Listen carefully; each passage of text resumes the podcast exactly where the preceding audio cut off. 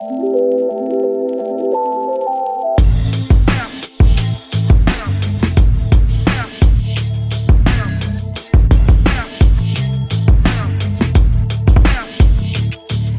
ist Pia von Opinory mit einer neuen Folge OMR Media. Dieses Mal wieder ganz klassisch mit einem Interviewgast, einem, auf den ich eine ganze Weile gewartet habe, Stefan Ottlitz, Produktchef beim Spiegel vorher in der Chefredaktion bei der Süddeutschen und vor sehr, sehr langer Zeit mit Zwischenstationen Financial Times und anderen auch schon mal beim Spiegel gewesen. Stefan hat Geschichte geschrieben. Sein Aufstieg damals bei der Süddeutschen in die Chefredaktion war, soweit ich weiß, Mitauslöser oder Auslöser dafür, dass sich der Begriff Hoodie-Journalismus geprägt hat, der für den Hierarchiewandel in Traditionsverlagen steht, wo die ehemals aussätzigen zweite Klasse Journalisten, laut Klischee eben mit Berufskluft Kapuzenpulli unterwegs, immer mehr intern den Takt angegeben haben. Und Stefan verkörpert viel Wandel im Journalismus unter anderem in der Form, dass er vor knapp zwei, zwei Jahren selber Seiten gewechselt hat, nicht mehr Redaktion ist, sondern mit breitem redaktionellen Verständnis jetzt das Produkt beim Spiegel leitet. Und jetzt hat er das große Change-Projekt im Spiegel stark mitgetrieben, nämlich Spiegel Online gibt es nicht mehr, Magazin und Online-Auftritt rücken zusammen. Die Redaktionen, ehemals äh, sehr getrennt zwischen Print und Online, verschmelzen. Und Anfang des Jahres bekommt Spiegel.de ein neues Gesicht oder wie Stefan sagen würde, ein neues Gefäß, eine neue Seite. So, und darüber haben wir selbstverständlich gesprochen, welche strategisch-geschäftlichen Ziele hinter diesem dicken ähm, Wandelprozess liegen, welche Schwierigkeiten, welche Erwartungen daran gekoppelt sind. Und ähm, was fiel auf? Ich glaube, wir haben in den allerletzten drei Minuten das erste Mal das Stichwort Relotius fallen gelassen. Fand ich äh, eigentlich positiv, dass wir das ähm, sehr breit besprochene Thema jetzt gar nicht besprochen haben. Und mir fiel auf, dass Stefan Ottlitz ja sehr angenehm ungeschniegelt und unkonformistisch daherkommt, aber es wirklich sehr gut raus hat, Informationen oder kritische Fragen, Fragen dann wiederum sehr unternehmens kommunikationskonform zu beantworten. Ob ich ihn da ein bisschen rausbekommen habe, müsst allerdings ihr beurteilen. Spannend war es trotzdem, und ich hoffe, es lässt sich auf Metaebene vielleicht auch etwas mitnehmen, wie sich so ein umfassender Change-Prozess in einem großen und politischen Verlag wie dem Spiegel so ausgestaltet, wo man ja immer mal wieder über verschiedene verdächtige äh, Medienportale hier und da Anekdoten und, und Aspekte mitbekommt und hier nochmal, glaube ich, eine andere Perspektive. Und nochmal apropos Hoodie-Journalismus, kleine Randbeobachtung im Gespräch mit Stefan war, dass er während unseres Gesprächs im Jackett vor mir saß und dann es war Feierabend und es ging nach Hause ähm, und dann das Paket, Jackett mit prototypischer Kapuzenjacke tauschte. Aber was die ja, Metapher dahinter ist, kann ich jetzt auch nicht sagen. Jetzt aber sage ich eh erstmal Hallo Stefan. Hallo Stefan. Hallo Pia. Das ist ein richtig launiges Hallo. Natürlich. Es könnte vom Kinderkanal kommen. Ähm, Stefan, du bist seit knapp zwei Jahren oder 20 Monaten ungefähr, mhm. wenn das korrekt gerechnet ist, bist du beim Spiegel. Äh, vorher sechs Jahre bei der Süddeutschen, oder? Sieben. Sieben Jahre. Ähm, was waren die größten Unterschiede, denen du bei deiner Rückkehr zum Spiegel begegnet bist? Also Unterschiede. Gegenüber der Spiegelzeit damals? Gegenüber erstmal der SZ-Zeit damals. Achso, das ist relativ einfach. Ich habe ja einen komplett anderen Job. Ich bin ja aus der Redaktion raus. Unterschied ähm, im Umfeld, meine ich. Äh, Chefredakteur gewesen und das ist ein komplett anderes Umfeld. Ähm, ich bin nicht mehr in der Redaktion, ähm, sondern mache Produktentwicklung, was tatsächlich, glaube ich, für viele Leute nicht nur hier intern, sondern auch extern irgendwie komisch ist. Was ist Produktentwicklung? Weil man sich halt ähm, über den Begriff des Produkts relativ wenig Gedanken macht, glaube ich so. Ähm, aber jeder weiß, dass man Produkte sauber entwickeln muss. Und wird Produkt äh, entwickelt und gelebt beim Spiegel, wie es, äh, wie du es bei der SZ erlebt hättest, wenn du da den Sprung gemacht hättest? Das stand da irgendwie nie zur Debatte. Ich war als Chefredakteur immer sehr auch an Produktfragen interessiert. Ähm, einfach weil ich glaube, dass Produkt im Journalismus was ist, das äh, besteht aus Inhalt und das besteht aus dem Gefäß, in dem der Inhalt stattfindet. Mhm. Ähm, und wir brauchen nicht nur sehr guten Inhalt, wir brauchen auch sehr gute Gefäße, in denen ähm, Leute überhaupt erstmal zu diesem Inhalt hinkommen und es Spaß macht, das zu lesen. Also ein gutes digitales Artikeldesign, äh, eine schlaue App, die Stärken von dem, wofür man als Marke steht, irgendwie in Produkten zu heben ähm, und die Sachen zurückzudrängen, die Leute nerven, ist halt auch erfolgskritisch ähm, in also, diesen Zeiten. Außer mehr Wind und Regen kann sonst keine äh, strukturellen Unterschiede zwischen Hamburg und München. Ähm, Doch, reichlich, ne? Also wir sind ähm, hier beim Spiegel ähm, äh, eine Wochentitel im gedruckten, der mit einer ähm, aktuellen Nachrichtenseite die deutlich größer ist als die der Süddeutschen, ähm, bei einem Credit, den ich den Kollegen natürlich gerne nach München schicke, ähm, äh, zusammenarbeiten. Und es ist nicht eine Tageszeitung, die sich mit ähm, einer Nachrichtenseite verschränkt.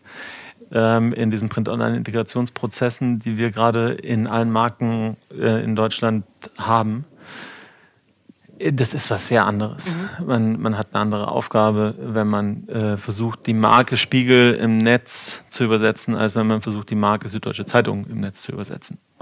Und äh, in diesem ähm, Übersetzungsversuch seid ihr gerade in einer, auf einer riesigen Baustelle und einem großen Relaunch unterwegs, der für Anfang 2020 geplant ist. Ja. Also Spiegel Online soll es nicht mehr geben, sondern eine Marke, der Spiegel, die online und im Heft dieselbe Sprache Das ist total interessant, weil äh, ehrlicherweise glaube ich, nur wir in der Branche machen diese Unterscheidung so hart. Wir haben ziemlich viel Nutzerforschung gemacht vorher. Ja. Kein Mensch. Genau deswegen ist das, das ist eine Frage von mir, weil sozusagen äh, ihr, das ist ein massiver Prozess, in dem ihr ähm, mhm. in meiner ähm, limitierten Beobachtung drin steckt. Und warum war dieser Schritt überhaupt notwendig? Also Zeit und Zeit Online läuft ja auch sozusagen strukturell getrennt und ist ähm, erfolgreich mit beiden Produkten. Warum habt ihr diese große Baustelle überhaupt aufgemacht, das alles umzukrempeln?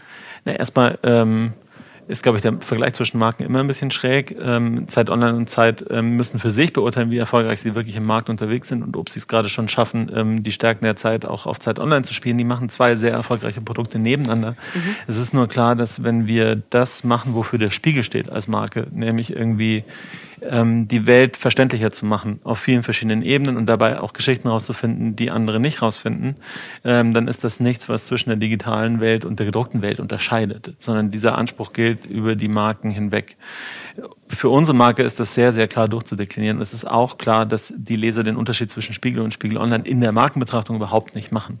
Wir haben, äh, ich habe 80 Nutzerinterviews ähm, und Nutzer-Chat-Transkripte und und und ähm, mitverfolgt, ähm, wo es ganz stark um diese Frage ging: Gibt es da eigentlich einen Unterschied? Äh, der Unterschied ist interessant. Bei uns ist der am stärksten bei Spiegel TV. Die Leute erkennen, dass Spiegel TV ein bisschen was anderes ist. Das läuft bei RTL und so weiter als der Spiegel an sich. Bei Spiegel Online ist es sehr klar, das ist der Spiegel in seiner minutenaktuellen Form, in seiner ähm, aktuellen Form, die auch mit leicht anderen Erwartungen einhergeht, sowohl was irgendwie Tempo und Schnelligkeit angeht, als auch was Tiefe angeht. Man erwartet nicht genau dieselbe Tiefe wie im wöchentlichen Magazin. Man erwartet aber vom Spiegel überall Tiefe und dass er nicht einfach Agenturen bietet, sondern in eine Analyse geht, in eine ähm, ernsthaftes hinter die Kulissen schauen geht. Und da unterscheiden sich die Marken nicht. Okay, und umso mehr, wenn das aus äh, User Perspektive sowieso als ein harmonisches Ganzes gesehen wurde. Ähm, warum dann der Aufwand? Naja, weil es äh, nicht logisch ist, was wir da tun. Äh, man muss plötzlich zwei Marken positionieren im Markt, einmal Spiegel und einmal Spiegel Online. Ähm, warum sollte man das tun, wenn man es verändern kann? Und das lief hier, als ich hierher kam, schon ein paar Monate an. Der Prozess NextGen heißt der, also die, der Redesign-Prozess für die Webseite. Und schon da war es offensichtlich als Frage im Raum gestanden, wie nennen wir das eigentlich am Ende des Tages? Die Frage wurde übrigens schon diskutiert, als ich das erste Mal hier war, ähm, äh, bei Spiegel Online, damals als ähm, CVD-Textchef, Geschäftsführer, Redakteur. Ähm, schon da gab es diese Geschichte, ist das eigentlich richtig, wie wir uns nennen? Und sie war über Jahre unbeantwortet. Wenn man aber nüchtern draufschaut, was Leser erwarten, Leser erwarten von beidem dasselbe, dann ist es auch nur schlüssig. Wenn man eh schon die Möglichkeit hat, in so einem Reformprozess, wo wir die komplette technische Architektur unserer Seite ändern, den Produktaufbau ändern, auch zu sagen, jetzt positionieren wir doch die Marke einmal so, wie es die Leute in Wahrheit auch lesen. Und wenn ich mir sozusagen die Userbrille aufsetze und die Entwürfe angucke, die ihr jetzt öffentlich gemacht habt vom neuen Spiegel, mhm. dann ist das Ganze ja sehr viel magaziniger, langsamer als das alte Spohn und ähm, spricht sozusagen weniger die Sprache von so einem schnellen ähm, äh, Nachrichtenmedium, wo alles drauf ist, was ich jetzt gerade in dem Moment wissen möchte und mehr sozusagen so eine magazinige Erfahrung. Ja, es ist ähm, magazinig ist ein sehr weites Wort, unter dem jeder ein bisschen was anderes versteht. Was uns wichtig war, ähm, ist, dass man tatsächlich thematische Erschließungen leichter macht. Also Texte, die zusammengehören, nicht mehr einfach beliebig untereinander gestellt mhm. werden, sondern ähm, man zum Beispiel große Themenblöcke auf einer Seite ähm, spielen kann. Das ist das, was ich vorhin meinte mit Inhalt und Gefäß. Der Text kann sehr, sehr gut sein. Wenn er schlecht erschlossen wird oder in einem falschen Kontext präsentiert wird, dann wirkt er nicht so gut.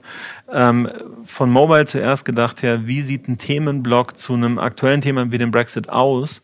Ähm, wie kann ich Sachen zusammenstellen, sodass sich für den Leser schneller ein besseres Gesamtbild erschließt und sich der Kontext einer Nachricht erschließt. Mhm.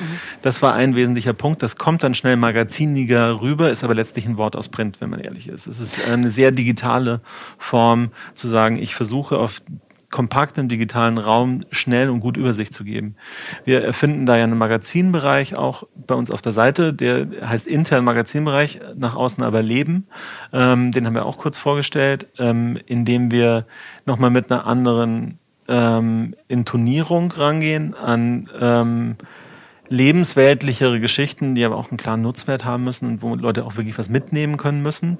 Äh, Geschichten, von denen wir auch wissen, dass sie in unserem Abo-Modell sehr gut funktionieren ähm, und dass Leute das wirklich bei uns suchen. Da, auch da werden wir magaziniger, ja. aber eher in dem Sinne von ähm, die Stoffe, die wir heute schon haben und die aussehen wie Nachrichten, dem Stoff adäquat präsentieren. Okay. Aber sozusagen, wie ich euch verstanden habe, nehmt ihr, und apropos ähm, Abo, nehmt ihr äh, verfolgt ihr ja mit dem Relaunch auch eine Stärkung von eurem Abo-Modell.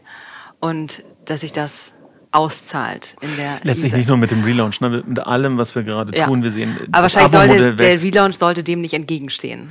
Nein, gar nicht. Und sozusagen äh, in diesem Drei zwischen Tempo und Tiefe oder in dieser in dieser äh, auf dieser Skala zwischen Tempo und Tiefe, was bekomme ich als User, wenn ich auf eine Seite gehe? Dann hat das einen deutlich größeren Drall zur Tiefe, wofür es ja auch eine größere Bezahlbereitschaft gibt als für Tempo.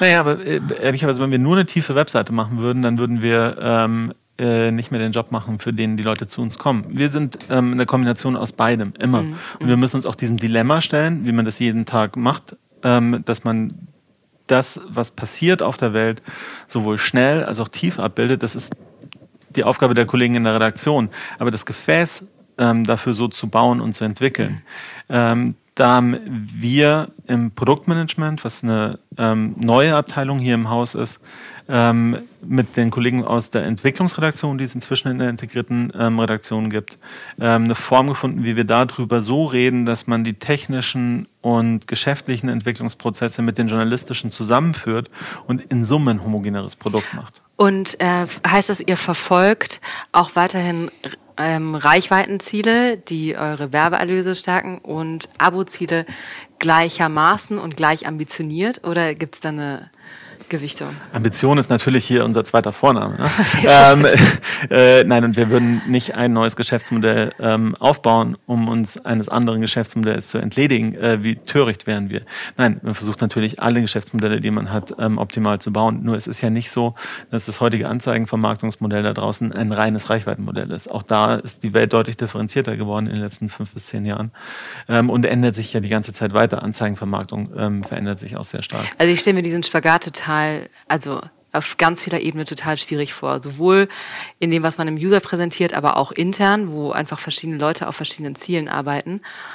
Und ähm, ich warte, als ihr, ich glaube, in einem Stück, was ihr selber veröffentlicht habt über ähm, Next Gen auf Medium, mhm. hattet ihr auch geschrieben, es geht immer weniger um schnelle News, die im Internet vielfältig verfügbar sind, sondern um das Profil der Marke herauszustellen, um die Präsentation der Tiefe, der Hintergründe, der analytischen Kraft. Es signalisiert ja schon sozusagen ein Drei, ja. wo geht die Zukunftsrichtung, die Richtung hin. Ja, da haben wir. Ähm, das heißt, welche Wachstumsziele sind in eurem Abo-Geschäft an euren Relaunch geknüpft oder an diese nächsten ähm, zwei Quartale geknüpft? Äh, relativ einfach. Ähm, unsere ähm, Abo-Wachstumskurve ist linear. Sie folgt ähm, ehrlicherweise auch dem, was man in der E-Paper-Auflage ähm, äh, in der IVW sieht. Also ist vollkommen transparent. Ähm, und sie ist linear. Ähm, sie soll weiter linear sein. Ähm, mhm. äh, das heißt, wir werden, das Geschäft wird natürlich, nachdem wir machen das jetzt seit einem Jahr, da ist schon was etabliert. Ähm, aber das wird nicht leichter, jetzt immer neue Abonnenten ähm, zu gewinnen und bestehende Abonnenten zu halten. beide Flanken muss man jetzt wirklich bearbeiten.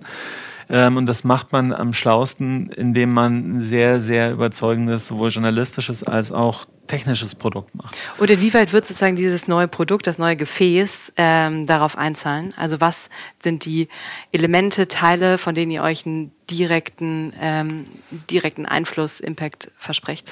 Ich glaube zum einen, dass ähm, die Seite ein bisschen in die Jahre gekommen ist. Ähm, sie sieht nicht so wahnsinnig frisch aus. Sie funktioniert tatsächlich auch nicht auf allen Plattformen wirklich gut. Es gibt noch immer nicht wirklich eine Tablet-Version. Übrigens eine Krankheit, die viele Webseiten haben ähm, in Deutschland. Äh, macht ja dann doch auch irgendwie zehn Prozent der Nutzerschaft aus. Ähm, so Sachen dürfen einfach nicht mehr passieren. Das sind Hygienethemen, äh, wie man so, so nett nennt im Jahr 2019. Ähm, äh, dazu kommt dann so die Kür. Also wo wollen wir denn inhaltlich uns verbreitern? Da haben die Kollegen aus der Redaktion sich mit einem Lebenbereich äh, wirklich einen komplett anderen ähm, Angang nochmal an, wie wollen wir an Inhalte rangehen, überlegt. Da will ich nicht zu viel drüber verraten, weil das kommt im Januar. Ähm, es gibt aber auch ähm, natürlich diese Geschichte, jeder hier weiß, ähm, wenn was Aktuelles passiert, wir müssen sehr, sehr schnell, wenn es ein großes Thema ist, sehr viel außenrum recherchieren und präsentieren, damit wir im Markt mithalten können und über die Agenturen rauskommen. Also das, was wir meinen, wenn wir sagen, schnelle News sind im Internet ähm, immer schnell verfügbar, dann ist das ähm, in Wahrheit, die Agenturen sind schnell verfügbar. Die Leute kommen nicht zu uns, um schnell mal Agenturen zu lesen, das, was sie auf jeder anderen Seite kriegen, sondern sie erwarten sich von uns tatsächlich einen Spiegelblick auf die Welt. Und da arbeiten die Kollegen in der Redaktion gerade sehr intensiv dran. Ähm, äh, wie machst du im Alltag ähm, wie kriegst du das hin ähm, in der Themenplanung? Das ist äh, das normale Geschäft. Aber dann eben auch mit den neuen Formen, die wir auf der neuen Webseite können, wie nutzen wir diese Formen richtig, um dann wirklich diese Tiefe auch zu präsentieren, die wir haben. Das macht ziemlich viel Spaß, weil man im Grunde das Spiegel Online, das jeder kennt, an zwei, drei zentralen Stellen so weiterentwickelt, dass es einfach übersichtlicher, informativer, auch kompakter wird und die Stärke dessen, was wir mit unserer recht großen integrierten Redaktion von ähm, über 500 Leuten auch liefern können, besser sichtbar machen. Mhm. Aber ihr wollt auch schon weiterhin die Adresse bleiben für die vielen Leser, die ihr habt, die äh, alle zwei, drei Stunden einmal kurz auf Spuren gehen, über die Frontpage scrollen und gucken, was ist jetzt gerade passiert. Ähm, und auch das sind ja Leute, die unsere Marke lieben ähm, und deswegen zu uns kommen. Ja. Ähm, und ehrlicherweise, es gibt genug Leute, die scrollen die Seite runter und klicken auf keinen einzigen Text und fühlen sich danach aber sehr gut informiert. Das ist auch fair enough. Unser neues Reichweitenmodell, wie wir es nennen, besteht daraus, dass wir natürlich irgendwie neue Leute gewinnen müssen für die Seite, immer wieder. Das ist aber bei einer Seite, die so groß ist wie Spiegel Online, gar nicht so der Hauptpunkt. Einer der Hauptpunkte inzwischen ist, wie kriegen wir Leute dazu, dass sie gerne wiederkommen, dass wir sie mit guten Push-Nachrichten, mit guten Newslettern, mit ähm, auch einfach einer guten Präsentation auf der Seite immer regelmäßiger zu uns bringen, um sie am Schluss dazu zu bringen, dass sie uns weiterempfehlen, dass sie Texte von uns weiterempfehlen, sie wirklich zu loyalen Lesern werden und am Schluss kaufen ähm, und ins Pay-Modell gehen. Das heißt, unser Reichweitenmodell ist natürlich äh, darauf angelegt, dass wir eine Anzeigenvermarktung haben, aber in der letzten Stufe, um die es uns geht, ist schon, wir wollen unsere Marke so herausstellen, ähm, dass Leute auch verstehen, dass das einen Wert hat, was wir tun und bereit sind, in diesen Wert zu investieren. Mit ehrlicherweise auch nicht so ähm, teuren 20 Euro im Monat. Da sind wir auch eher eine der günstigeren Marken im Marktumfeld und haben mit das breiteste Angebot. Und äh, was ist so das fancyste, mutigste oder innovativste Feature, was ihr euch mit dem neuen ähm, Spiegel Backend oder Frontend geleistet habt? Ehrlicherweise gar nichts mit dem Backend, weil wir versuchen, ähm, mit dem Frontend, wir versuchen das zu entzerren und nicht alles auf einmal zu machen, weil dann hat man diesen einen großen Tag, ähm, an dem irgendwie alles live geht und die Leute kommen gar nicht mehr mit. Sondern ich finde, das Innovativste, was wir gemacht haben, ist in wirklich sehr kurzer Zeit, nämlich so sechs, sieben Wochen, ähm, ein News-Update für Smart Speaker hinzukriegen. Ähm, ist live gegangen im September ähm, auf Alexa und Google HomeKit. Ähm, äh, da kann ich jetzt dreimal am Tag tatsächlich äh, Spiegel hören, die Spiegelnachrichten hören. Was für eine Redaktion, die nicht Radionachrichten macht, äh, regelmäßig ähm, und das im Alltag so machen musste, dass sie nicht einfach auch nochmal Nachrichten macht, äh, wie sie in Radio jeder hören kann, sondern mit einem Spiegelblick nicht so einfach war, das in sechs, sieben Wochen ähm, reinzubringen. Und die Redaktion hat sich da ziemlich ähm, auf die Hinterbeine gestellt, das hinzukriegen. Und ist am Schluss für einen Verlag, glaube ich, eines der weitreichendsten Angebote, ähm, die man auf Voice gerade im Markt hat. Was da dann ja dann für euch einen Wert hat, wenn das äh, sich einfügt in euren Funnel, wo ein User ja. äh, euch als äh, zuverlässiges Nachrichtenmedium wahrnimmt und dann irgendwann dafür bezahlt, oder? Tatsächlich, warum gehen wir denn in Podcast? Ähm, warum machen wir Audio? Ähm, was ich aber äh, was anderes finde, sozusagen eure Podcasts, genau, finde ich was anderes als so ein Nachrichtenupdate. Ähm, genau, exakt. Ähm, äh, es ist eine ganze Breite an ähm, neuer Informationsinfrastruktur, die da entsteht. Wir werden uns halt, ist eigentlich eine neue UI. Ähm, wir sind jetzt gewohnt, ähm, äh, mit Fingern uns über digitale Angebote zu bewegen. Vor zehn Jahren war es üblich, sich mit der Maus drüber zu bewegen. Künftig sprechen wir halt mit digitalen Angeboten. Das ist eine neue Benutzeroberfläche, die da entsteht. Ähm, und die hat viel mehr Ausprägung. Ähm, Podcast ist eine Ausprägung. Ähm, freie Podcasts würde ich auch nochmal unterscheiden von dem, was wir in Paid Podcasts in Angeboten wie Audible machen. Das ist zwar auch ein Podcast, aber dieser Podcast, den wir auf Audible machen und unseren Pay-Kunden geben, ist natürlich eines mhm. der stärksten Kundenbindungsinstrumente. Bis hin zu, ähm, man kann sich ja komplette Geschichten vorgelesen aus dem Spiegel ähm, als Pay-Kunde bei uns auch ähm, anhören. Das ist nochmal eine andere Ebene. Sowas schlau miteinander ins Verhältnis zu setzen und nicht nur isoliert nebeneinander Projekte zu machen, sondern das halt in eine stringente Produktentwicklung zu kriegen, in der wir diese neue UI Audio-Voice ähm, wirklich gut bespielen ähm, und Leute das finden, was sie suchen von uns. Ähm, ist halt einer der Jobs, die wir mhm. jetzt gerade, ehrlich gesagt, auch an manchen Stellen finde ich das akuter, dass man sich da richtig positioniert, als dass man einen schönen neuen Redesign im Web hinlegt. Das ist ja fast schon eher Pflicht, dass man im Web gut aussieht. Aber dass man in der Voice gut aussieht, wird so die Herausforderung in den nächsten zwei, drei Jahre. Ja, und wie messt ihr, ob ihr das ähm, erfolgreich, ob das sozusagen, ob das neue News-Update erfolgreich ist als eine Heranführung von Usern zu euch als, als Marke? Also wie messt ihr da Man hat natürlich eh immer alle Zahlen, ne? Ähm, und dann sieht man, wie oft das abgerufen wird. Und das ja, aber welche Zahlen sind wichtig? Gut. Ähm, und tatsächlich kannst du die Zahlen nicht ins Verhältnis stellen, weil man kriegt die ja nicht zusammengeführt. Man kann nur ahnen, dass jeder, der ein Spiegel-Update auf Alexa bestellt, ähm, äh, vermutlich jemand ist, der den Spiegel kennt und Spiegel Online nutzt, weil sonst würde er nicht auf die Idee kommen, sich das vom Spiegel zu holen. Ich frage mich das aber manchmal ein bisschen bei Audio. Ich bin sozusagen, ich selber höre extrem viel Podcasts und ja. schätze sehr viele Podcasts sehr. Ähm, und Podcasts haben ja auch ähm, in Redaktionen und für Verlage ein sehr positives Image. Es ist aber auch einfach wiederum eine Plattform, die euch nicht gehört, für die mhm. ihr produziert. Und ähm, Podcasts an sich schon, ne? Ähm, dann kommt es immer darauf an, wie man mit der Infrastruktur der Player umgeht. Bei Voice finde ich das extrem. Bei Voice finden wir nur auf Smart Speakern statt, ja. die von Plattformen betrieben werden. Genau. Und ähm, umso wichtiger ist da früh reinzukommen. Also die, die Frage ist ja ähm, sozusagen, wie reagiert man darauf strategisch? Ähm, man muss da reinkommen und man muss sich natürlich zur Plattform trotzdem ähm, so verhalten, ist die Investition den Aufwand. Ähm, der Ertrag ist das in einem Und Verhältnis man muss die Möglichkeit schaffen, dass äh, es tatsächlich diesen Nutzen erfüllt, dass User tatsächlich an die Marke herangeführt werden. Ich habe ich hab einige Podcasts, äh, die ich intensiv höre, hab, war noch niemals auf der Seite, mhm. zu denen die gehören.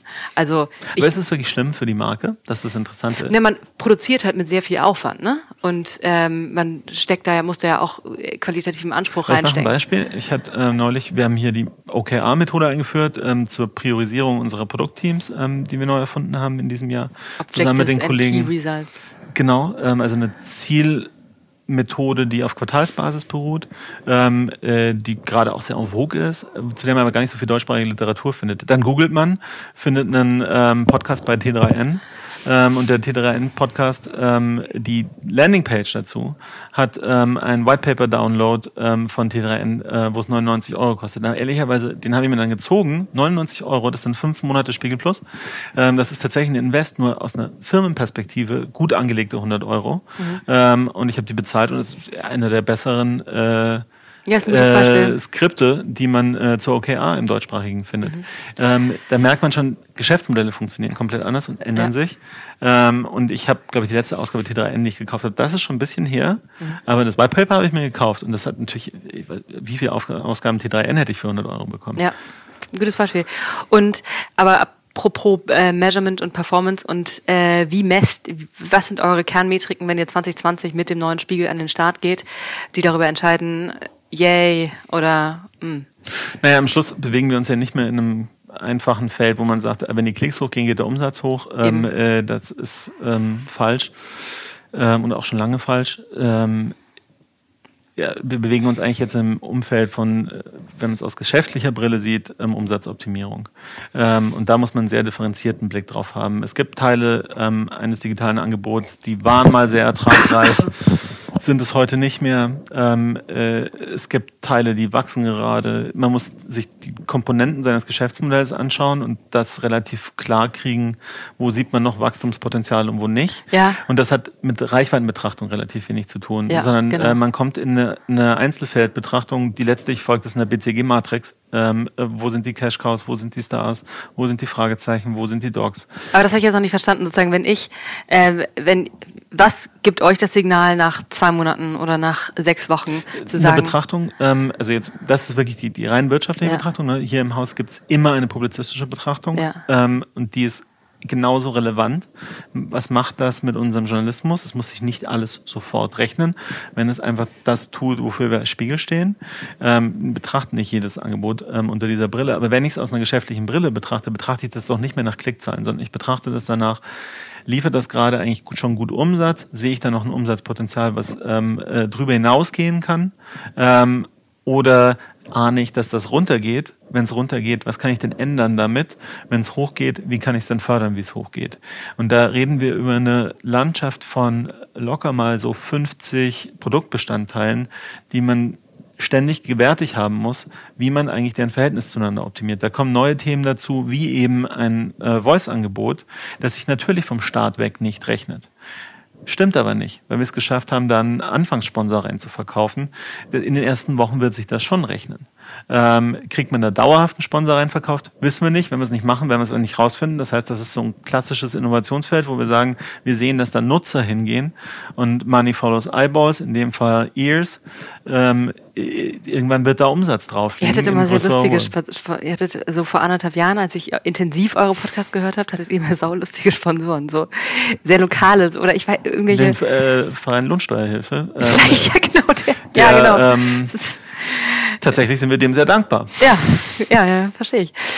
Ähm, ich habe immer noch nicht ganz verstanden, was eure Key Results Das ist sind. der Punkt. Wie, wenn man diese Komplexität hat bei Umsatzoptimierung und sich wirklich in die Tiefe von Umsatzanalyse reinbegibt, wie kann ich denn dann eigentlich jetzt benchmarken, was ein guter Text ist oder nicht? Das Also- folgt komplett anderen äh, Key Results, ne? also äh, Indikatoren.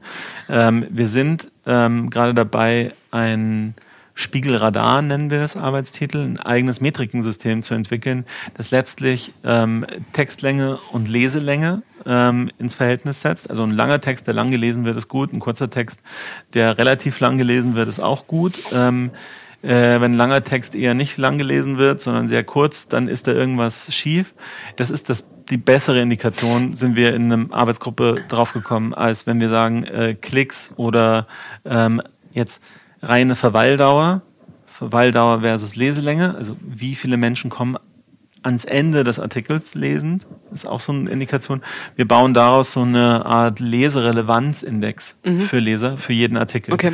Ähm, Aber genau das hätte ich gedacht, dass noch, sowas- Leselänge äh, extrem, also äh, äh, guter Hinweis dafür sind, ob Leser dieses neue, die neue Leseerfahrung, das neue Gefäß mit dem Inhalt positiv oder negativ bewerten. Äh, Genau, also ähm, ne, wenn wir, werden ja keine Vergleichszahlen zuvor haben, weil wir das erst einführen, wenn wir ähm, die neue Seite haben, aber ähm, natürlich ist das eine bessere Indikation dafür, ob wir da, gerade auch das liefern, was Leute von uns erwarten. Ja, äh, ich habe eine Detailfrage, die mich aber ähm, sehr beschäftigt hat. Wer ist Hamsi? Also Ach, ihr habt, Hamsi? Ja, also pass auf, Ähm, ihr habt sozusagen ja Persona, die stellen Ja. sozusagen so die Arche Leserarchetypen da, an denen ihr euch in eurer Produktentwicklung orientiert. Und da gibt's halt irgendwie Janina oder Nina und Theresa und äh, Christian oder sowas und dann gibt's Hamsi. Es gab auch Ulf. Ulf war, ähm, das ist all- unfair gegenüber allen Ulfs. Ulf ist unser Forumstroll, den wir natürlich auch haben. ähm, äh, Hamsi ist ein großstädtischer, stark mobiler Nutzer. Okay. Ähm, weil es ist auch ganz typisch, ehrlich gesagt, dass man Personas immer nur mit deutschen Namen versieht. Ähm, äh, also haben wir uns gesagt, äh, nehmen wir doch mal einen progressiven ähm, Menschen mit Migrationshintergrund. Die gibt's nämlich unter den Lesern eben auch, Ja. wie es in der deutschen Gesellschaft ähm, eben auch sehr üblich ist. Ähm, die Personas sollen schärfen, an wen wir zu denken haben im Produktentwicklungsprozess. Und wir haben anfangs sehr viele entwickelt gehabt und haben uns am Schluss auf so ein paar Kernpersonas ähm, konzentriert, wo wir sagen, vom Nutzungsverhalten sind es die, die wahrscheinlich das Potenzial haben, unsere loyalsten Leser zu werden. Okay, mir war der Migrationshintergrund von haben Sie nicht klar, deswegen ist der Name nur sozusagen dieser Auswahl sehr aufgefallen. Und was sozusagen eure sehr unterschiedlichen und eure sehr breite Zielgruppe angeht, inwieweit äh, plant und denkt ihr in die Richtung, dass diese Leser auch sehr unterschiedliche Argumente entscheidend finden dafür, ob sie ein Abo abschließen. Das heißt, unterschiedlich angesprochen und ähm, mit Angeboten bespielt werden müssen. Also eine dynamische Komponente zu eurer Paywall. Also erstmal ist der Erfolg unserer Paywall so eindeutig mit dieser Simplizität, die sie hat. Also ähm, man merkt sich halt sehr schnell, das kostet 20 Euro und dann kann ich alles lesen. Das ist in einen Satz zu packen und in dieser Einfachheit auch echt überzeugend. Das ist auch Feedback. Es gibt natürlich Leute, die finden das teuer. Ähm, äh, und da ist die Frage, was sind eigentlich Rabatte, die Leute ähm, im Zweifelsfall dazu bringen, dass sie es mal ausprobieren und dann am Schluss doch überzeugt sind, dass es 20 Euro wert ist. Ähm, wir sind nur bei den 20 Euro sehr, sehr sicher, dass die ähm, ein guter Wert sind. Das funktioniert im Markt bei einigen Konkurrenten. Das funktionieren ja sogar sehr viel teurere Abos bei Konkurrenten sehr gut. Ähm, und die, die jetzt gerade in niedrigpreisigere Angebote gehen, gehen auch alle in diese Richtung von 20 Euro. Das scheint sich so als ein ähm, ordentlicher Bezahlpunkt ähm, im deutschen Journalismus zu mhm. etablieren. Aber ich finde, das hat ein sehr statisches Verständnis dahinter, weil also ich glaube, man einfach, ne? spricht ja sozusagen damit, die, die Leute, die bereit sind, 20 Euro zu zahlen, sind die, die sowieso eine hohe Affinität zu eurer zu euch haben, glaube ich. Und ja. dann gibt's aber ja andere Leser, Leserinnen, Zielgruppen, die ihr noch nicht erreicht. Das ist relativ und da, einfach. Ne? Wer keine Affinität zu uns hat, wird für uns kein Geld ausgeben. Den müssen wir erst davon überzeugen, dass wir eine gute Marke sind. Wenn uns das nicht gelingt, dann wird er auch nicht zahlen und auch nicht für fünf Euro. Aber ähm, guck mal, ähm, wenn du Condé Nast zum Beispiel, Condé Nast in den USA, die haben ähm, äh, bei denen, bei denen haben europäische Leser zu den internationalen Marken auch wenig Affinität. Deswegen machen sie es halt gerade radikal billig seit einiger Zeit mhm. für alle Europäer. Und, äh, das ist doch logisch für einen englischsprachigen Verlag. Weil der in eine komplett andere Nische reingeht. Also wenn ich mir heute den New Yorker in Deutschland ähm, lesen will und äh, mein Mann ist New Yorker Leser in Deutschland, ähm, der findet das natürlich irgendwie interessant, weil das noch so in seinem Medienbouquet noch ein bisschen was oben drauf ist, was er sich gerade ja. leisten kann. Ähm, äh, und für Conny Nass ist es ein lustiges Zusatzgeschäft, ähm, weil sie das anders gar nicht kriegen würden. Ähm, es würde kein Deutscher die amerikanischen Preise zahlen okay. ähm, für relativ viele Texte über die USA. Mhm. So funktioniert es auch bei den New York Times, so funktioniert es auch bei Washington ja. Post.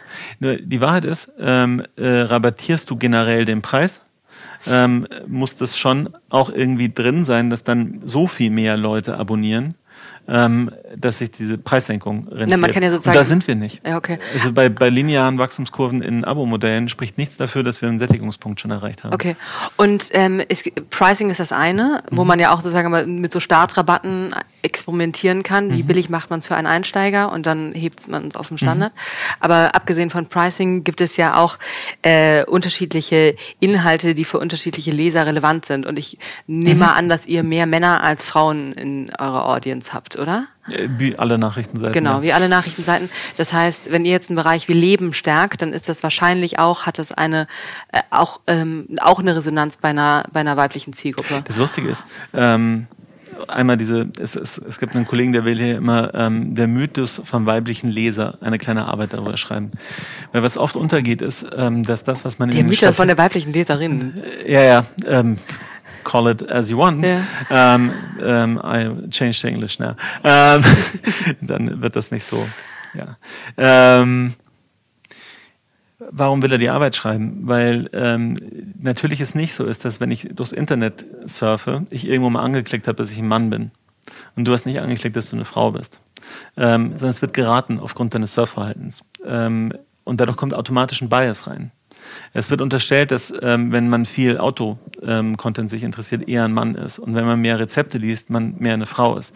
Der Bias ist in den Messtools oft schon drin, die schätzen, ob du ein Mann oder eine Frau bist. Das führt wiederum dazu, dass ähm, man auf politisch ähm, und wirtschaftlich orientierten Seiten aufgrund des Bias eine Rückkopplung hat ähm, und automatisch mehr Männer ausgespuckt werden.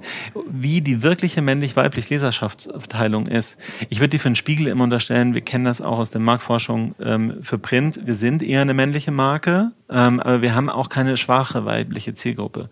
Ähm, und ich würde nicht unterstellen, dass ähm, Texte mit einem höheren Nutzwert oder Lebenswertcharakter ähm, automatisch nur sich an Frauen richten. Also die Frage, überhaupt nicht. mein Rücken sagen, kaputt, ähm, äh, führt nicht automatisch dazu, dass Frauen sich denken, endlich was über den kaputten Rücken lesen, sondern ich ahne, dass das relativ viele männliche Manager auch tun. Ja, und was ich sagen möchte, ist nicht, dass sozusagen man äh, doch bitte mehr Rezepte auf die Seite heben muss, ja. damit mehr Frauen erreicht werden. Überhaupt Fehler. nicht, sondern das Wichtige ist ja, das, die nicht. genau. Ähm, trotzdem ist es, äh, also warte mal, trotzdem ist es ja so, dass ihr bestimmt, ähm, wenn ihr irgendwann ähm, euer lineares Wachstum mit neuen Zielgruppen, neuen zahlenden Zielgruppen anfüllen mhm. wollt, dass ihr da neue Zielgruppen, für neue Zielgruppen Relevanz schaffen wollt. Und gibt es irgendwelche Gedanken in Richtung dynamische Leseransprache oder ist das in euren Backend-Plänen als Idee angelegt oder seid ihr voll auf wir dem Dampfer unterwegs? Wir sind Spiegel und das ist Spiegel Plus und das ist ähm, für die Gesamtheit unserer Audience das richtige. Ein englischer Kollege Modell. sagte mir mal so nett, wir sind gerade noch in der Honeymoon-Phase unseres Abo-Modells. Mhm. Also gerade ähm, sind Leute, die eh schon sehr nahe bei uns sind, dabei zu sagen, okay, das äh, probiere ich mal. Das wird nicht auf Dauer so bleiben und da kommt man natürlich in die dynamischen Ausspiellogiken, die alle haben. Ähm, äh, das werden wir auch machen. Äh, es gibt, glaube ich, niemanden, der das nicht äh, äh, als logischen nächsten Schritt ähm, im Markt etabliert hat. Aber ähm, noch nicht so akut. Aber es ist nicht dringlich. Ja, okay. Ähm, und letztlich muss man auch aufpassen, es kann, es kann sein, dass es für uns sinnvoll ist zu sagen, ähm, wer schon so und so viel gelesen hat, ähm, kann jetzt weniger lesen. Nur ähm, dann kann im Zweifelsfall der Büronachbar den Text noch lesen, man selber aber nicht. Ähm, ist ja im Zweifelsfall ein komisches Nutzungserlebnis. Man muss bei Dynamisierung ähm, von Pay-Angeboten schon auch aufpassen, wie man es kommuniziert, wenn man es tut. Mhm. Ähm, äh, da ist ein Danke fürs intensive Lesen hier unser ähm, Rabattangebot im Zweifelsfall ähm, ein bisschen netter als ein ich glaube, Sie haben schon X ähm, genau. äh, Artikel gelesen und jetzt bitte zahlen. Ja. Ich glaube auch, man muss sozusagen das äh, immer in Positivrichtung als Reward verkaufen für die, die für die etwas frei ist. Aber noch eine Frage, ähm, was eure Annahmen, ne? die angeht, die ihr über eure Leser und Zielgruppen trefft. Ähm, die Zeit ist ja so ein bisschen oder geht vorbei, wo sozusagen mir als Nutzer zwölf Stalker im Internet und hinterher latschen, die bei ihre Annahmen treffen und dann ausspielen, was sie glauben, was mhm. richtig ist auf einer Cookie-Basis. Und ihr habt ja mit einer wachsenden registrierten Audience sehr viele direkte First-Party-Daten über eure Audience. Mhm. Also ihr könnt ja sehr akkurat ähm, über. Leider ehrlicherweise nicht genug, weil es ist nicht so, dass wir wahnsinnig viele Login-Features haben, ähm, weswegen die Leute sich gerne bei uns registrieren, sondern wenn jemand registriert ist, dann in der Tat in aller Regel der Abonnent. Nur ähm, das ist jetzt mal aus einer Geschäftsperspektive. Mit dem haben wir ja schon eine Kundenbeziehung. Natürlich ist es für uns interessanter, ähm, äh, wenn wir mal in so ein Modell kommen würden, äh, wie es bei den Social Networks total üblich ist, dass man einfach angemeldet auf der Seite ist und äh, er dann nicht nur irgendwie zugespielt wird mit irgendwelchen personalisierten Verkaufsangeboten, das würden wir alle, glaube ich, auch ehrlicherweise nicht ertragen, wenn das in großer Masse passiert, sondern auch mit einer personalisierteren ähm, äh, Leseerfahrung. Also Texte, die mich interessieren könnten, die ich verpasst habe, weil ich jetzt mal drei Tage im langen Wochenende war, die würde ich ja schon gerne ähm, erfahren, aber ich würde sie gerne individuell erfahren und nicht irgendwie generisch ausgespielt bekommen für alle Nutzer. Ähm, da haben uns die Social Networks was voraus, weil sie das natürlich können, dadurch, dass man immer eingeloggt ist ich glaube, dass es für Webseiten total wichtig ist, ähm, dass sie wirklich ein Login haben, den Nutzer besser kennen und auch ähm, aus dieser Vielfalt von Inhalten, die wir jeden Tag ähm, äh, schaffen, in unseren ähm, Redaktionen nennen, wenn man das auch mal über den Spiegel hinaus sieht. Wir haben noch das Manager-Magazin, wir haben Harvard Business Manager. Wir sind ein großes Haus, wir produzieren viel, aber wir, wir haben gar keine Möglichkeit, den Leuten das wirklich ähm, so zielgenau ähm, auch zu zeigen, was für sie vielleicht relevant sein könnte. Da reden wir sehr klar als Ziel darüber, auch unsere Login-Quote zu steigern, so technisch das dann am Schluss klingt.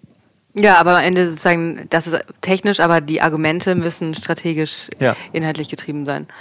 Ihr habt doch jetzt auch einen neuen Funnel-Minister, der wird sich doch bestimmt darum kümmern. Wir haben nicht einen Funnel-Minister, wir haben ein Funnel-Team. Ja. Ähm, wir haben sechs Produktteams, ja. ein Kernteam, Core, das sich um unsere Kernentwicklung kümmert, Funnel, das sich um die Themen zwischen Social, Newsletter, App-Features und so weiter kümmert, also Sachen, die ähm, auf Loyalität von Nutzern ähm, zielen, ähm, dass Leute öfter zu uns kommen. Ähm, wir haben ein Pay-Team, das unsere Paywall entwickelt, ein Audio- und Voice-Team, ein Videoteam und ein Team, das tatsächlich unsere generellere Produktentwicklung auch in den Print-Nebenobjekten macht. Ähm, äh, wir haben quasi eine digitale Methode, nämlich OKRs, Objectives and Key Results genommen und auch auf die Printentwicklung angewendet. Auch da funktioniert CC an sehr gut. Ähm, wir haben versucht, das wirklich in interdisziplinären Teams, die aus Produktmanagern, Verlagsabteilungen äh, und natürlich der Redaktion bestehen, jeweils zu bündeln. Und die Redaktion arbeitet auch mit OKRs? Ähm, in dem Entwicklungskontext arbeitet die Redaktion auch mit OKRs. Ähm, äh, sie würde im redaktionellen Alltag würden OKRs wenig Sinn machen. Äh, was unsere Quartalsplanung für die nächsten Hefte? Ähm, äh, nein, äh, wenn wir an unseren Produkten ähm, entwickeln, dann äh, machen wir das über Quartalsziele. Okay. Ähm, noch eine Frage zur Redaktion. Du hast ja, hast ja schon im Vorfeld gesagt, dass du da, dass ähm, dein, äh, deine Antwortflexibilität limitiert ist, aber ähm, ihr geht ja redaktionell gerade auch einen krassen Schritt mit Zusammenlegung eurer ähm, historisch getrennten Online- und Printredaktion, die äh, ja auch für euch unterschiedliche Kernkompetenzen äh, verkörpern, andere Arbeitsbedingungen haben. Ähm, und also zum Beispiel sind eure Print, äh, ist eure Print Redaktion unter anderem in der Mitarbeiter KG, KG organisiert etc. Jetzt werden sie zusammengeführt. Ähm, was empfindest du an diesem Verschmelzungsprozess als so größte Herausforderung? Naja, dass es ein Verschmelzungsprozess und ein riesiger Change-Prozess ist. Ne? Also ich, meine Antwortmöglichkeit ist da jetzt nicht limitiert, weil ähm, ich bin ja in der Geschäftsleitung Super. der Spiegelgruppe und wir haben uns ja nicht umsonst als Geschäftsleitung irgendwie ähm, auch äh, Gedanken gemacht darüber, dass das wichtig ist, dass das passiert in ja. den Redaktionen. Ähm, ist es uns aber auch klar, ähm, das Schwierigste an einer Verschmelzung ist die Verschmelzung an sich, dass sich Jobprofile ändern, dass man plötzlich nicht mehr ganz genau dasselbe tut wie gestern, aber auch nicht ganz genau das tut, was morgen ist. Da ähneln Veränderungsprozesse ehrlich gesagt ähm, in Redaktionen ganz stark Veränderungsprozessen überall. Äh, man kann sie deswegen auch sehr strukturiert begleiten. Und ähm, gerade auch aus meiner Erfahrung raus, ähm, es ist total wichtig, dass ähm, aus allen Teilen des Unternehmens ein starkes Commitment, ein starkes Ja dazu da ist, dass man das ähm, organisiert tun will. Und das war bei uns ähm, in der Chefredaktion, jetzt der integrierten Chefredaktion ähm, und natürlich in der Geschäftsleitung nicht nur irgendwie so ein, ja, das sollte man mal machen, sondern wir haben dafür tatsächlich einen sehr gut orchestrierten Plan gemacht, wie das funktionieren kann in einem Haus, das sich da ja auch nicht das erste Mal versucht hat. Ja, aber also in diesen Herausforderungen der Herausforderungen stelle ich mir einen total schwierigen Aspekt vor oder würde mich interessieren, wie ihr das löst, dass da sozusagen ja zwei Teams oder große Teams mit ähm, unterschiedlichen, bisher unterschiedlichen Arbeitsbedingungen, unterschiedlichen Gehaltslevels etc. zusammenkommen. Da haben wir auch viel gemacht. Also ähm, tatsächlich haben wir die ähm, ähm, Überführung ähm, von bisherigen Online-Kollegen in die Mitarbeiter-KG geregelt. Wir haben die ähm, Das heißt, da werden 30 Leute pro Jahr ausgewählt, die in genau. die Mitarbeiter-KG können. Wie werden die dann ausgewählt? Äh, nach Seniorität. Also wer am längsten da ist ähm, und die längsten ähm, Jahre hat. Okay. Ähm, in der Spiegel Online.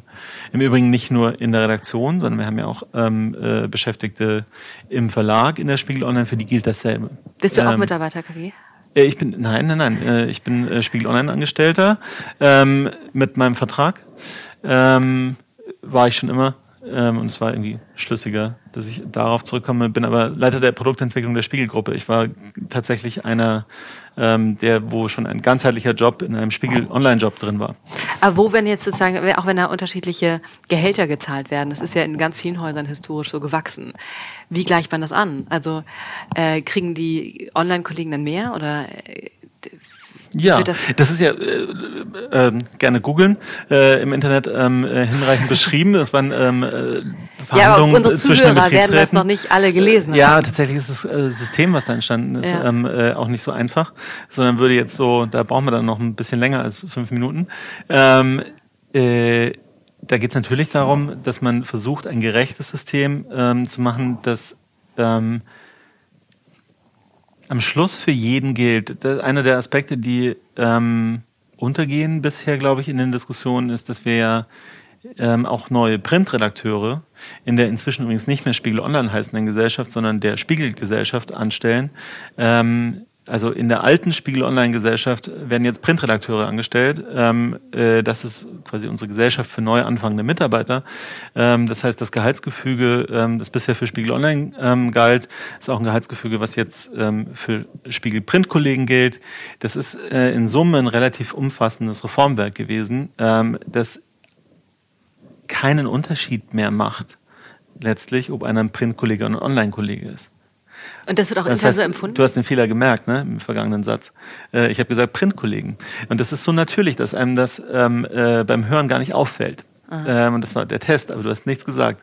Ähm, es gibt keine Printkollegen mehr ähm, äh, wir haben einfach dann neue Kollegen, die in diesem Haus okay, anfangen, ja. die in der, der Spiegel GmbH anfangen. Und, und, da merkt man sozusagen, wie filigran das ist, was wir ja. geschafft haben im vergangenen Jahr. Es war viel Arbeit, aber ähm, es führt zu einem Ergebnis, der jetzt auch dieser Aufbruchstimmung ähm, nichts mehr in den Weg stellt, sondern ähm, wir haben dieses Thema nach vielen Jahren halt einfach auch gelöst. Ähm, mich interessiert einfach sehr deine Meinung dafür hat, dazu, hat gar nichts mit dem zu tun, worüber wir gerade gesprochen haben. Mhm. Aber ähm, letzte Woche sind Outbrain und Tabula wurde bekannt gegeben, dass diese beiden Platzhirschen im Content Recommendation Geschäft zusammengehen. Und das war ein ähm, äh, also riesiger Deal. Tabula zahlt Outbrain 250 Millionen Dollar und dafür geht die Marke Outbrain in Tabula auf. Und ihr arbeitet seit drei Jahren mhm. oder sowas mit der einen Marke Outbrain zusammen. Ähm, in einer, wie Sie es nennen, strategischen Partnerschaft. Und ähm, was verändert jetzt diese Fusionierung für euch, ähm, für, also die Fusionierung von Outbrain und Tabula für euch? Ja, erstmal äh, ist das unsere Recommendation Engine, ne? die ja. unter den Artikeln ist und das bleibt sie ja auch. Ähm, diese ähm, Deals werden ja nicht abgeschlossen, damit man bestehende Geschäfte ähm, äh, irgendwie verliert. Ähm, Im Gegenteil, es war lange zu erwarten, dass das ein Markt ist im Anzeigengeschäft, der sich noch weiter konsolidiert. Ähm, das ist jetzt passiert. Es manche überrascht sich ja immer irgendwie das Tempo dabei, aber man merkt daran ganz gut, wie rasch diese Digitalisierung ähm, äh, A, neue Player gebiert, B, sich die Player konsolidieren, C, dann aber auch dazu geführt haben, dass sich das Werbegeschäft Aber glaubst du, es hat irgendeine Auswirkung für Publisher, dass Na, die jetzt zusammengehen? Am Ende des Tages ähm, äh, ist eine Monopolbildung immer nicht gut für den Wettbewerb ähm, und für die Preise im Wettbewerb. Ähm, äh, das werden wird man halt sehen, wenn wieder neue ähm, Vertragsgespräche anstehen. Aber darüber redet man natürlich nicht im Podcast. Ähm, Rapid Fire, Stefan. Rapid Fire Questions.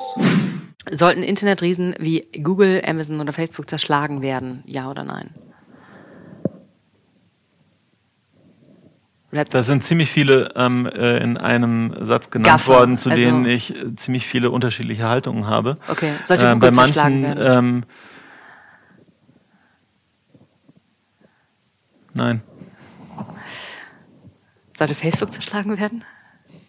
Darüber würde man gerne eine interessante Diskussion führen, äh, welche Teile von Facebook ähm, zu marktbeherrschend sind.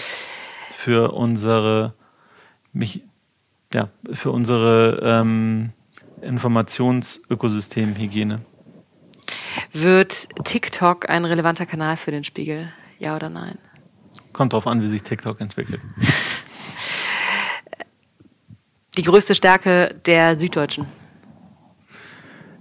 einfach eine sehr, sehr gut gemachte Tageszeitung mit einer sehr, sehr gut gemachten Nachrichtenseite. Allen Credit an die Kollegen, die machen sehr, sehr gute Arbeit und ähm, ehrlicherweise freut es mich, dass es diesen Wettbewerb in Deutschland noch gibt. Wir haben in Europa Länder, in denen ein solcher journalistischer Wettbewerb zwischen großen, starken Medienmarken überhaupt nicht mehr gesichert ist, sondern es auf sehr wenige einzelne Player zurückgeht. Es ist äh, wichtig, dass das auch so bleibt, weil Wettbewerb belebt Geschäft. Pro oder contra Frauenquote? Wäre schön, wenn man sie nicht braucht. Ich habe sie ähm, tatsächlich in äh, den Redaktionen, die ich sie geführt habe und den Teams, die ich sie geführt habe, immer erreicht, ohne dass ich sie ausrufen musste. Was ein bisschen aber daran liegt, ähm, was man generell für ein Verhältnis zur Rekrutierung, ähm, Jobprofilen, wie man Teams aufstellen hat. Ähm, Warte mal, das habe ich noch nicht verstanden. Also pro oder contra? Kontra. Ich finde es gut, wenn man sie nicht braucht. Okay. Ähm, äh, und ich glaube, dass es Stellen gibt, wo man sie braucht. Okay. okay. Ich, ich, ich habe eine Ahnung, wo ich dich auf einem Tacho verorten würde, dann ungefähr irgendwo in der Mitte. Nee, ähm, nein, nein, nein. Ich, es gibt, es gibt ähm, äh, Medien, wo ich mir denke, das Ja. kann nicht sein und die bräuchten es. Okay. Ähm, und es gibt Medien, wo ich mir denke, ähm, die haben an sich sehr viel verstanden, was Diversität angeht. Ähm, äh, und ehrlicherweise als Schwule hat man da immer noch eine eigene Haltung zu dem Thema, weil es auch gar nicht so üblich ist, dass man viele Schwule in Führungspositionen hat. Ähm, äh, deswegen habe ich das, es ist auch nicht vergleichbar beliebig, ne? Also äh, immer alles sehr dünnes Eis, wenn man das vergleicht. Ähm, äh, wir sind eine Minderheit, die an verschiedenen Stellen wahrscheinlich schon repräsentiert worden ist, ohne dass man es wusste, weil man einfach nicht darüber geredet hat, dass man schwul ist. Ähm, aber das ist dann ja auch relativ schwierig fürs gesellschaftliche Signal ähm, und für alle jüngeren Mitarbeiter, die sich denken, kann ich als Schwuler eigentlich was werden, wenn der ähm, schwule Chef im Zweifelsfall sich nicht outet, weil er sich nicht traut. Das gibt es in vielen Unternehmen immer noch. Das finde ich auch schwierig. Deswegen habe ich ein sehr, sehr differenziertes Verhältnis dazu. Mir ist es am liebsten, ein Laden hat wirklich ein gut akzeptiertes und gelebtes Verhältnis zu Diversität in Summe, ähm, was Migration einschließt und all die Themen, ähm, die wir in den letzten Jahren diskutiert haben. Und ich glaube, dass in manchen Läden diese Diskussion schon sehr viel ausgelöst hat ähm, und wirklich weit geführt hat. In anderen Läden nicht. Und diesen Läden, äh, denke ich mir immer, denen täte eine Quote tatsächlich sehr Okay. gut. Äh, knapp ein Jahr nach Relotius, nee, neun Monate nach Relotius, ähm, war die Auswirkung von Relotius neutral, positiv oder negativ für euer Abo-Geschäft? Im Abo-Geschäft haben wir es nicht lesen können. Neutral, Ähm, tatsächlich. Haben wir es nicht lesen können, ja. Also ähm, es gibt natürlich Kündigungen, ähm, äh, aber das Erstaunliche war, dass ähm, dadurch, dass wir sehr transparent mit der ganzen Geschichte umgegangen sind ähm, und diese Affäre, die für den Spiegel eine der größten war in den vergangenen Jahrzehnten, äh, glaube ich, so umgegangen sind, wie man eigentlich mit einem äh, mit einer journalistischen Affäre umgehen muss, obwohl es uns selbst betraf, ähm, und auch mit uns ins Gericht gegangen sind, äh, viele Leser uns das nicht nachhaltig übergenommen haben. Ähm, anders hätten wir es nicht machen dürfen. Äh, wären dann aber auch nicht der Spiegel gewesen, wenn wir es anders gemacht hätten. Von der Marke her. Ähm, wir müssen das so machen. Als Ex-Münchner und gebürtiger Bayer, äh, Oktoberfest, persönliches Go oder No-Go? definitives No-Go. Ähm, mein Mann hat mal an der Schwanthaler Straße gewohnt, ähm, äh, während der Wiesen, zwei Wiesen lang. Ähm, äh, danach vergeht es einem tatsächlich, weil man hat noch nie, er hat im Erdgeschoss gewohnt, ähm, im Hinterhof, so viel Erbrochenes ähm, und äh, so viel Uringestank habe ich in meinem Leben noch nie gehabt, wie ähm, in diesen zwei Wochen, in diesen zwei Jahren. Kannst du dir theoretisch vorstellen, in deiner äh, noch lange vor dir liegenden Karriere nochmal äh, noch Seiten zu wechseln und für Facebook, Google, für Facebook oder Google zu arbeiten? Ja oder nein? Also, eher nicht. Ähm, ich bin in diesem Gewerbe, weil ich will, dass Journalismus überlebt und dass ähm, die, die, die digitale Disruption Medienunternehmen nicht so disruptiert, dass sie ja, ähm, keine wirtschaftliche Perspektive mehr haben. Und ich halte das für den härtesten Reformjob, den man gerade haben kann, ähm, zu versuchen, Medienunternehmen äh, eine wirtschaftliche Perspektive zu geben. Äh, das, was die Facebooks und Googles halt geschafft haben, neue Geschäftsmodelle zu finden und zu disruptieren, ähm, hat ja in den Medienunternehmen ähm, auf der Umkehrseite was ausgelöst, ähm, was ähm, man jetzt reparieren muss und rausfinden muss, wie es denn dann in Zukunft irgendwie substanziell weitergeht mit der gesellschaftlichen Dimension von Journalismus. Ähm, kombiniert heißt das, ich glaube, dass da jetzt hier beim Spiegel, bei der Süddeutschen, bei der FAZ, bei der Zeit verhandelt wird, wie wir als Gesellschaft miteinander reden wollen künftig. Ähm, und was wir bereit sind zu investieren in eine Medienlandschaft als Bürger. Ähm, und was es uns wert ist, dass wir richtig informiert werden. Und das heißt, dass wir als Medienunternehmen da A sehr genau hinhören müssen, was äh, Menschen von uns erwarten, ähm, wenn sie uns nutzen. B, wir aber auch das liefern müssen, was das, äh, wie man es in der Kommunikationswissenschaft so nett nennt, das äh, gesamtgesellschaftliche Gespräch ähm, so ähm, halt nötig macht. Gute Kommentierung, gute Analyse, ähm, äh, gute Recherche, hinschauen ähm, und irgendwie versuchen, diese Gesellschaft in Summe schlauer zu machen. Äh, ich bin zwar auf die Verlagsseite gewechselt, ähm, aber dieser Antrieb geht einem darüber ja nicht verloren. Stefan, ich werde wegen dir wieder Ärger kriegen von den Stammhörern dieses Podcasts, die immer sich aufregen, wenn die Rapid-Fire-Fragen so, ähm, so Mini-Vortragsformat bekommen. Es tut mir sehr Deswegen leid, die- liebe, nein, nein, nein, liebe Stammhörer. Ich hole auch jetzt noch mal aus. Okay, noch ähm, eine Frage. Noch zwei Fragen. Einmal ähm, Extinction Rebellion, die Extinction Rebellion, die Klimabewegung für radikalen zivilen Uni Ungehorsam. Äh, findest du gut oder bedenklich? Da gibt es ja eine Grauzone dazwischen. Oh nee, genau bei diesen Fragen gibt's keine Ich bin ein Grauzone. sehr ich habe schon viel zu viele differenzierender Grauzonen durchgelassen. Das ist genau Ich bin das ein sehr differenzierender. Mensch. ähm, ich finde sie deswegen bedenklich, Weißt weil sie radikal ist. Okay. Weißt du, was aber ähm, in ihrem Selbstverständnis sich radikal nennt. Ich Ja. finde ähm, es nicht schlau, sich radikal zu geben. Mhm. Ähm, ich habe ähm, am Schluss, glaube ich, es geht unsere Gesellschaft an, an verschiedenen Stellen die Mitte verloren. Ähm, und deswegen finde ich das Ringen um die Mitte interessanter als ähm, die Exponenten an den Seiten, auch wenn es die Exponenten an den Seiten manchmal braucht, damit das Gespräch in der Mitte überhaupt beginnt. Ich muss noch eine Meta-Beobachtung machen. Ähm, nämlich habe ich hier ein bisschen mehr Frauen als Männer, glaube ich, im Podcast gehabt. Und die Frauen halten sich alle an die Regeln dieser Rapid-Fire-Geschichten und Männer nie. Das Ja, und richtig schwule Männer auffallend. offensichtlich gar nicht. Du bist, du fällst da jetzt nicht, nicht stärker in das, äh, ins Gewicht als, als andere, aber es ist eine, eine starke Tendenz erkennbar. Ähm, letzte Frage. An welchem, welches Verlagshaus macht die beste, international die beste Produktarbeit und vielleicht nicht New York Times sagen?